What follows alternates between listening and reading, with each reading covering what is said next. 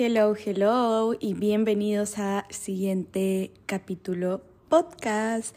Qué emoción estar aquí con ustedes un día más en este episodio. La verdad es que pido disculpas porque yo les había dicho que iba a subir el episodio la semana pasada y se me juntó con mi cumpleaños y varias cosas personales y la verdad es que no me dio el tiempo necesario porque me gusta sentarme con tranquilidad, estar en un espacio tranquilo, sin bulla, en soledad, para poder explayarme al 100%. Pero bueno, este episodio quiero que sea mucho más relajado que los anteriores, que tocamos temas un poquito más eh, intensos. Yo les puse en mis historias hace un par de semanas que me cuenten eh, qué temas querían que hablemos por aquí y que me cuenten experiencias de ustedes que quisieran que yo comente desde una forma súper respetuosa, obviamente. Entonces, eso es lo que vamos a hacer. Voy a leer los mensajes que ustedes me han enviado en la cajita de preguntas y vamos a conversar un poquito sobre eso. Les cuento que usualmente yo escribo mis puntos claves en el iPad antes de grabar cualquier episodio para poder tener una continuidad de la historia y no perderme, porque me explayo muchísimo y yo hablo muchísimo y a veces como que me emociono con un tema y quiero hablar de, de, más y me voy por las ramas. Entonces, para volver a mis puntos claves, lo leo. Pero esta vez, como quiero que sea mucho más relajado, no he escrito nada, así que si me escuchan usar algunas muletillas, es por eso, porque em, estoy pensando de repente o procesando a dónde quiero llegar. Vaya, hoy, el día de hoy, que no puedo, de verdad, necesito contárselos, porque yo estoy segura de que alguien que está escuchando este episodio es fan de Vampire Diaries y quiero contarles de que hoy soñé que Damon Salvatore era mi novio. era mi novio y estábamos en una fiesta. Increíble mi sueño. O sea, me he levantado de que feliz a stalkearlo en Instagram. O sea, no, olvídense. Ha sido de los mejores sueños que he tenido, la verdad. Y en este momento me voy a poner a ver algún episodio solo para conmemorar mi sueño. Gracias. Gracias por escuchar.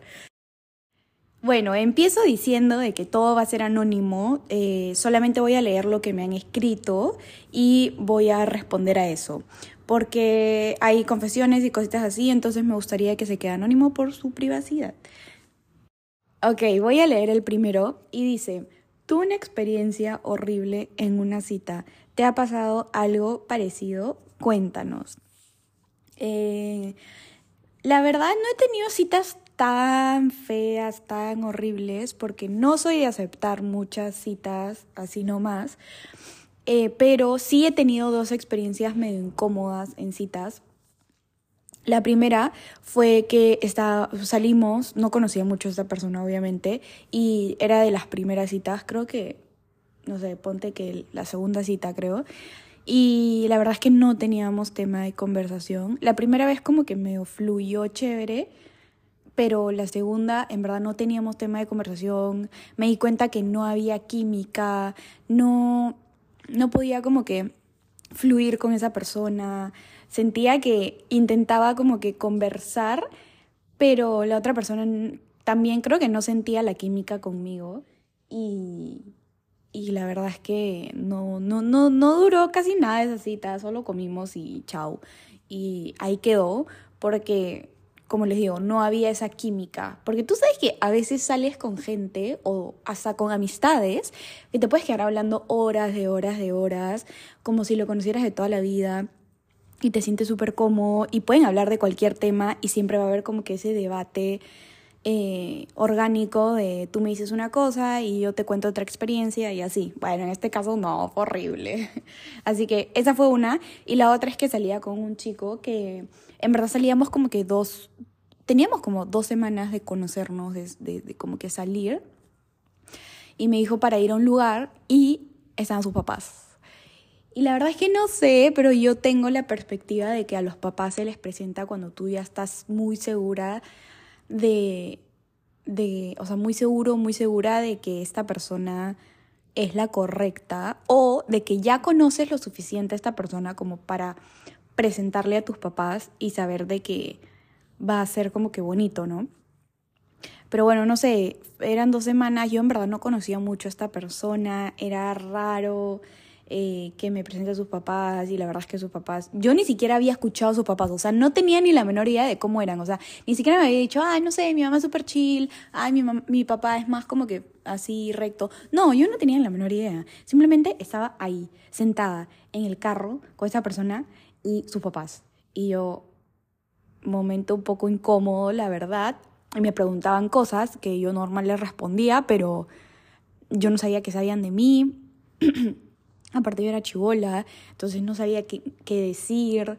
Este, sí, no, súper incómodo. Y fue una cita, y digo que fue una cita porque me invitó a ir a un lugar. O sea, no fue como que, ay, vengan, vente a mi casa y ya. No, fue una cita porque me invitó a un lugar. entonces, entonces no entiendo qué hacíamos con sus papás ahí. y para todo esto, creo que salimos como que un mes y medio más o un mes más o algo así. Y la cosa obviamente no funcionó y nunca más volvió a ver a sus papás. Entonces, por ahí todo mal, no sé. Yo le presento a mi mamá en su momento, cuando le presento a alguien con quien he estado saliendo, ha sido después de medio año que he estado saliendo con esta persona y así, porque siento que tengo que estar muy segura de, de, la persona con la que estoy saliendo y de sus valores y de cómo es como persona para presentárselo a mi familia e involucrarle a mi familia, porque también yo soy una persona que involucra mucho a sus parejas con la familia. O sea, si hay una reunión familiar, yo siempre voy con, con, con mi pareja, entonces por eso me parece bien importante conocer bien a esa persona. El siguiente dice, ¿cómo encontraste tu estilo personal al vestirte? Danos tips. Esto es algo que me preguntan muchísimo, así la cajita de preguntas tenga otro tema. Siempre me preguntan eso y creo que es porque yo ya tengo un estilo muy definido hace ya cinco años, un poquito más, que que empecé como que este camino de encontrarme y de saber qué piezas clave y qué paleta de colores y con qué piezas me sentía mucho más cómoda y también hacer un shopping más inteligente. Yo les cuento de que yo he pasado por muchos estilos. Yo era medio rockstar en un tiempo, después un poco hippiezonga, después eh, skater cuando era mucho más chivola y así fui mutando hasta usaba camisas y corbatas. En verdad fui mutando muchísimo mi estilo, pero porque reflejaba mucho mi personalidad y creo que también reflejaba mucho mis inseguridades. Por ejemplo, hubo un tiempo en donde no usaba zapatillas, solo usaba tacos porque me sentía súper insegura de mi altura, porque yo soy bajita, yo mío 1,53, 54. Entonces yo soy chiquita, soy petit y este, me sentía súper insegura y la verdad es que a la mayoría de lugares iba con tacos. Hoy en día sané esa parte y ahora me dicen, ay, qué chiquita eres, pensé que eras más alta por tus fotos. Y yo sí, pero me encanta, porque ahora me gusta ser petit, me gusta quién soy. Y la verdad es que ahora ya uso zapatillas, uso botas, todo, y ya no me limito solo a usar tacos, ya no me siento incómoda cuando llego a un lugar y soy la más pequeñita o de mis amigas soy la más petit. Este, entonces, también reflejó eso mucho, la seguridad me ayudó, la seguridad en mí me ayudó a encontrar mi estilo personal. Otro tip que me ayudó muchísimo es saber qué piezas me quedan bien con mi tipo de cuerpo. Yo ya no voy a las tiendas y digo, ay, esto está lindo, seguro me queda. No, yo ya sé qué tipo de, de, de prendas me quedan bien, qué tipo de prendas en verdad no me favorecen. También los colores influyen muchísimo. Yo, no si saben, yo uso mucho los colores neutros, blanco, negro, beige y todos los tonos tierra. Porque siento que son los que más me favorecen. El blanco lo intento balancear muchísimo con otros colores porque de por sí me hace ver pálida, pálida, pálida y de por sí yo ya soy un fantasma. Entonces lo intento balancear muchísimo. Y los tonos tierra siento que le quedan muy lindo y favorecen mucho a, mi color de cabello y a mi color de piel. Entonces yo fui filtrando esas cositas hasta llegar a mi estilo personal que es el del día de hoy. Siento que yo soy muy femenina y también me considero muy elegante, muy clásica a la vez. No soy experta en moda, es lo que he ido aprendiendo como que autodidacta. Pero creo que saber las piezas claves que tienes en tu closet es importantísimo. Por ejemplo, yo tengo blazers, tengo de todos los colores, este, de verdad que tengo de diferentes modelos, de diferentes colores, porque son piezas que siento que van muchísimo con mi esencia y las puedo combinar con todos. Yo no soy mucho de usar jeans porque siento que no me favorecen con uno con mi altura y dos con mi tipo de cuerpo, a menos que sean jeans que son eh, acampanados abajo y me los pongo con tacos para que mi pierna se vea muchísimo más larga. Esos ya son como que truquitos que fui aprendiendo y los fui incorporando a mi día a día y ya sé qué cosas me quedan bien y qué cosas en verdad no me compraría. Este, y también para jugar con mi altura y todo eso, ¿no?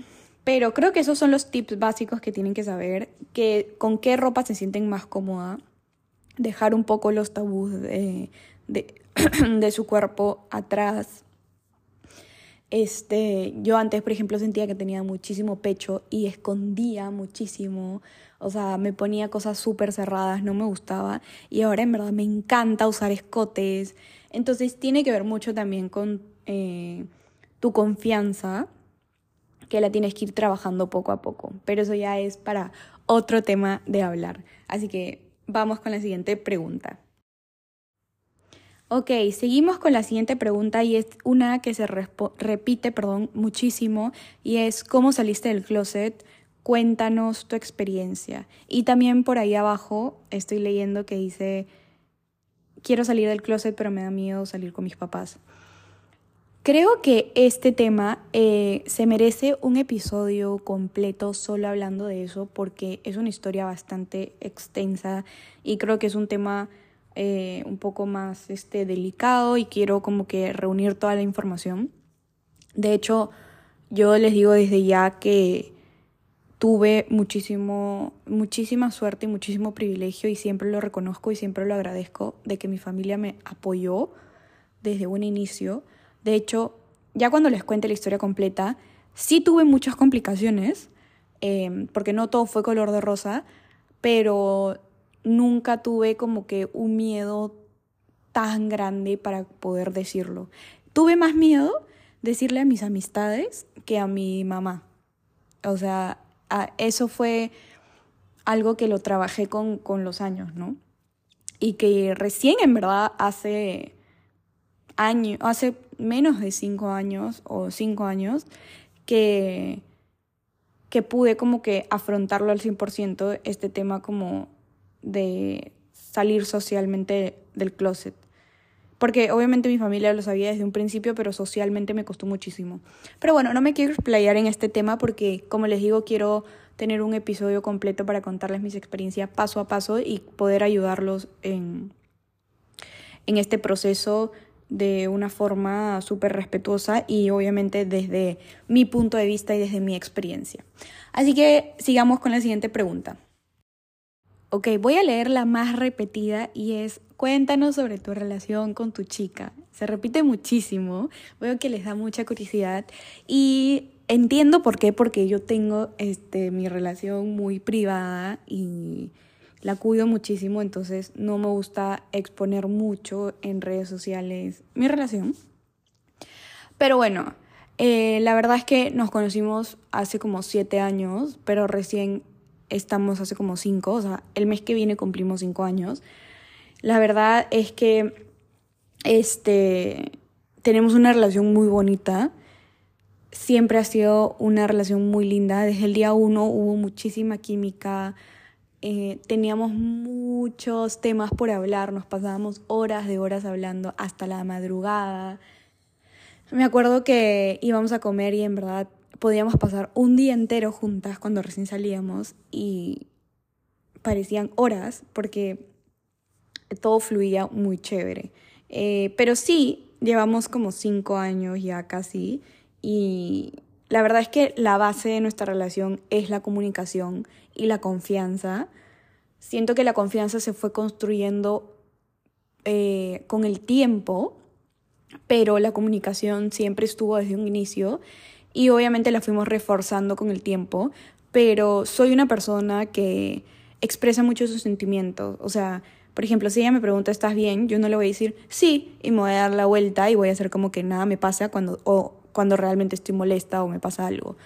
Si me pregunta, ¿estás bien? Yo le voy a, yo le voy a responder, no, no estoy bien, me pasa esto, ha pasado tal cosa o me has dicho tal cosa. Si estoy bien, les voy a responder sí y el por qué. O si me molesta algo, también lo voy a comunicar. Por otro lado, también hay algo súper importante y que veo que pasa mucho en las relaciones es que a veces uno espera algo de la otra persona y la otra persona no es adivina, no puede adivinar qué está pasando en tu mente. Entonces yo aprendí de que en lugar de desilusionarme por tonteras, porque realmente a veces uno se desilusiona porque te creas tú solita películas en la cabeza. Por ejemplo, dices, ay, pucha, ¿cómo me gustaría que me traiga flores? Y, y no te las trae y no te las trae. Entonces tú te vas carcomiendo hora tras hora diciendo, pucha, no me hace caso, no me quiere, no me trae flores, este, no lo hace. Cuando tú podrías ir y decirle, oye, por si acaso, a mí me encantan las flores y me gustaría que en algún momento me traigas, ¿no? Y de verdad que yo lo he visto y ella de todo corazón va y escoge las flores y se toma el tiempo de, escoger los colores y Carmen lindo el, el ramo. Y yo no le quito crédito por yo haberle dicho que quiero flores. ¿Cómo va a saber, o sea, cómo se va a meter a mi mente y saber qué es lo que quiero? Cuando también la otra persona puede estar muy ocupada, pasando por muchas cosas, teniendo mil cosas en la mente.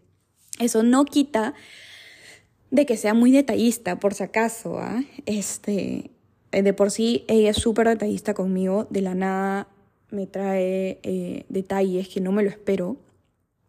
Pero también, por ejemplo, me puede traer, no sé, un anillo que me, que, que me gusta, pero es porque me ha escuchado decirlo como que, ay, qué lindo ese anillo, me encantaría como que usar un anillo como que de esa forma, ¿no? Y también me presta atención en ese sentido. Entonces, hay esas dos cosas. Uno tiene que comunicarse por un lado y por el otro lado también te tienen que prestar atención. Porque si a ti, así te comuniques y no te presten atención, va a ser lo mismo.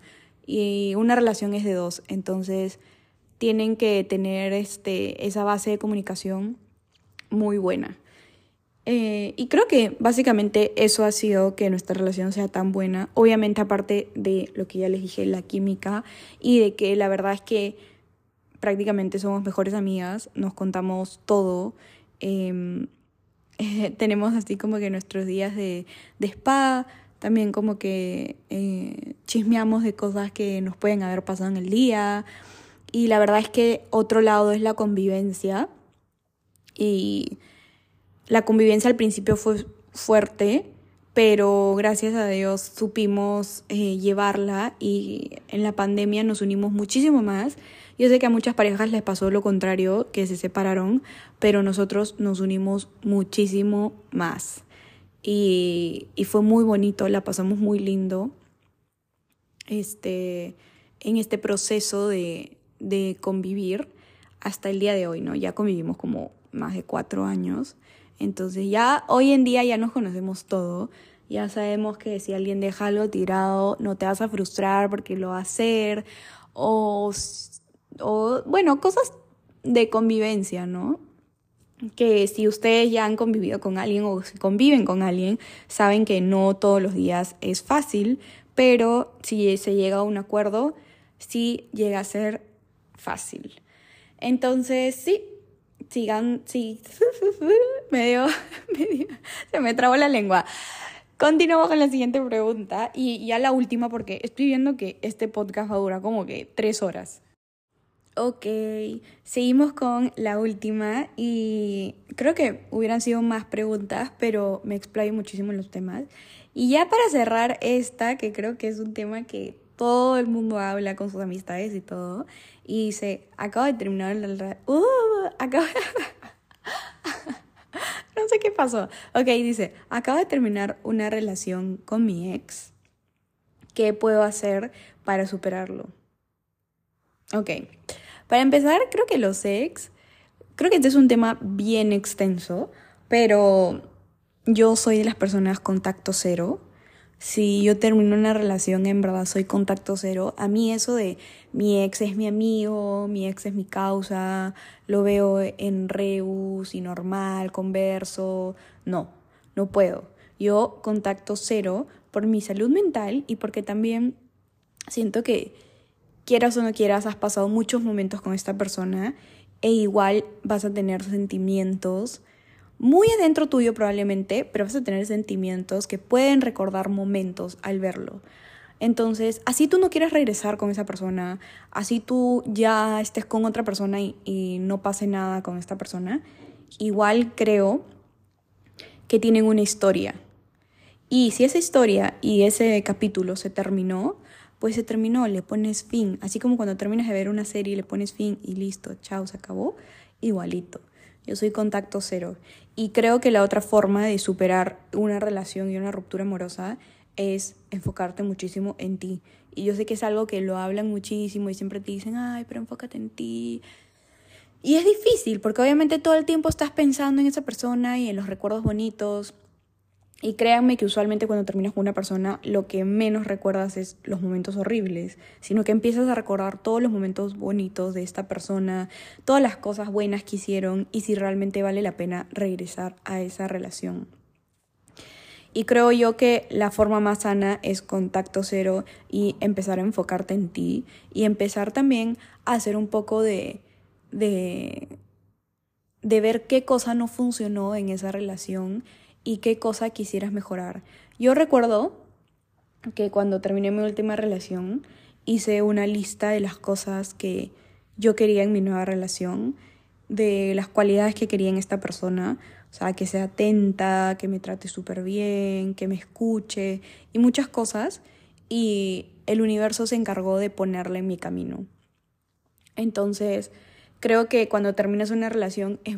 Eh, uno de los procesos que tienes que pasar es ver qué cosas fallaron en esa relación y qué cosas no vas a permitir en tu siguiente relación y qué cosas quisieras que estén en tu siguiente relación.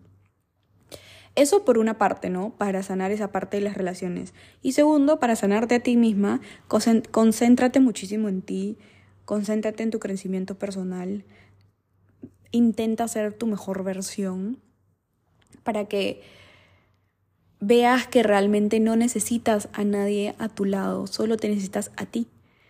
Tú estás bien contigo y cuando llegue la persona indicada para ti, tú ya vas a estar lista y vas a saber qué es lo que quieres y qué es lo que no quieres. Entonces creo que ese es un punto súper importante cuando terminas una relación. Y gente, por favor, contacto cero. Yo no soy partidaria de, de Gami cuando me dicen, ay, mi ex es mi amigo. Sí, fresh, yo invito a mi ex. Me parece horrible, de verdad. Lo siento si por ahí hay alguien que me está escuchando y piensa de que o tiene a su ex como amigo. La verdad, yo no podría. ¿Podría entablar una conversación con esas personas? Por supuesto, porque a algún, algunos ex yo les guardo cariño pero no podrían ser mis amigos, no podría salir con ellos, no podría estar en una reunión con ellos, por lo que ya les expliqué, ¿no? Y también por respeto a tu nueva pareja, creo yo que, que no es bonito como que estar escuchando conversaciones de los ex o recuerdos de otras personas, creo que eso es algo que no se debe de hacer. Y sí. Así que nada, creo que aquí ya terminamos este episodio del podcast. Hemos conversado de varios temas eh, personales, más que todo creo que me he dado cuenta de relaciones en general, este, pero nada, ha sido muy bonito hablar con ustedes, ha fluido todo muchísimo, como les digo, no tenía nada apuntado, simplemente he escogido así al azar. Y le recuerden que me pueden seguir en mis redes sociales como Nueva 19 Así que nada, les mando un besote, tengan una buena semana. Bye bye.